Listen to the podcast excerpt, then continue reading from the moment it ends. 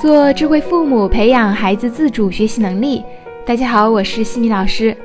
这节课给大家带来的主题是：学习乏味只是相对的。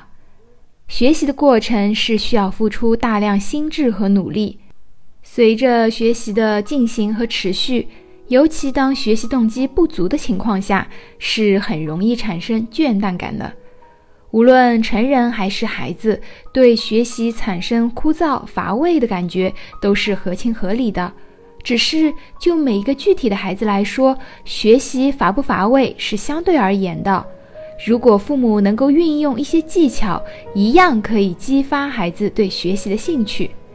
第一，我们家长自己内心要承认，学习是一件艰苦的事情。当孩子说学习苦、学习累的时候，我们千万不能立马去否定孩子，说这有什么苦的，写两个字就很累，真没出息。因为呀，这样子一说，必定会让孩子把学习的激情给磨灭掉。我们需要做的是去同理孩子，肯定孩子对学习的付出与辛苦，这样孩子得到的理解才会缓和心态，继续学下去。需要值得一提的是。我们家长是内心承认学习很艰苦，而不是天天在孩子的耳边去鼓吹学习的苦味。这就好比给孩子吃药，喂药前你反复的形容这个药如何如何苦，那孩子还敢吃吗？因此，在日常生活中，不要给孩子灌输学习是苦不堪言的感觉，避免让孩子有苦学的心理负担。第二。把孩子的兴趣迁移到学习上来，孩子感到学习乏味，其实并不是没有感兴趣的东西，只是兴趣的重心不在所学的学科知识上。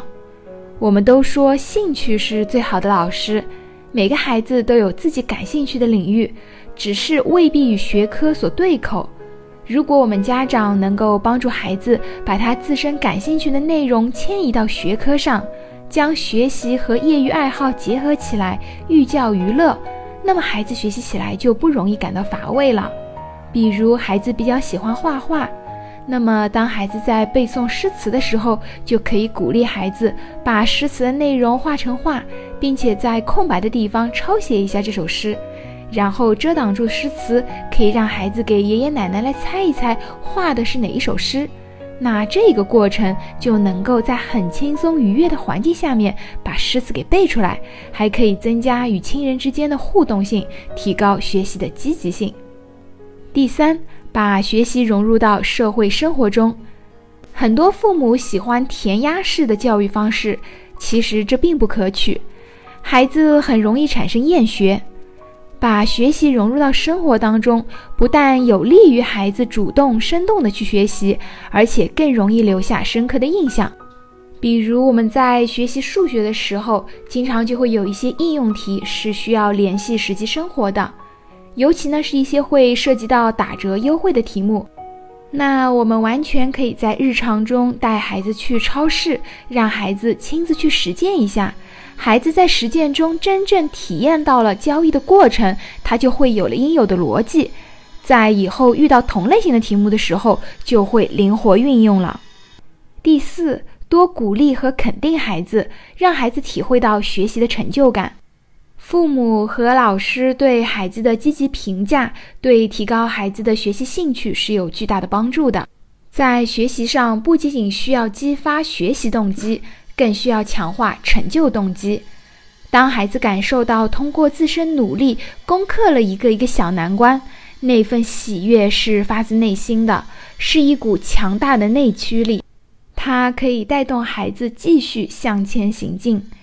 在这里也给大家再次强调一下，我们课程当中一直提及的美言录，这是激励孩子非常有效的工具。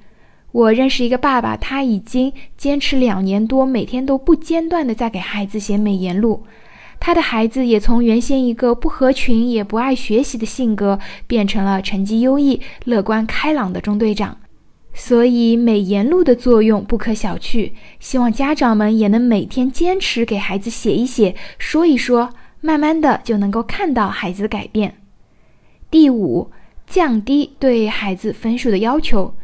在应试教育下，成绩成为了很多家长和老师评判孩子的一个标准。于是呢，很多父母会对孩子提出成绩上面的要求。孩子如果无法从学习中享受过程，而是一直在强求结果，体会不到学习的快乐，一直感受到的是压力，那么孩子就会对学习渐渐失去兴趣。